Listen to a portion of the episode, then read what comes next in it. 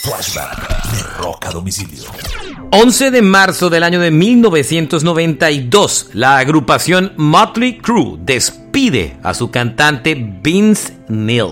La razón, Vince estaba totalmente alejado de la banda, había perdido la pasión por el grupo y adicionalmente estaba dedicando la mayor cantidad de su tiempo a las carreras de carros. Esto es un flashback de rock a domicilio.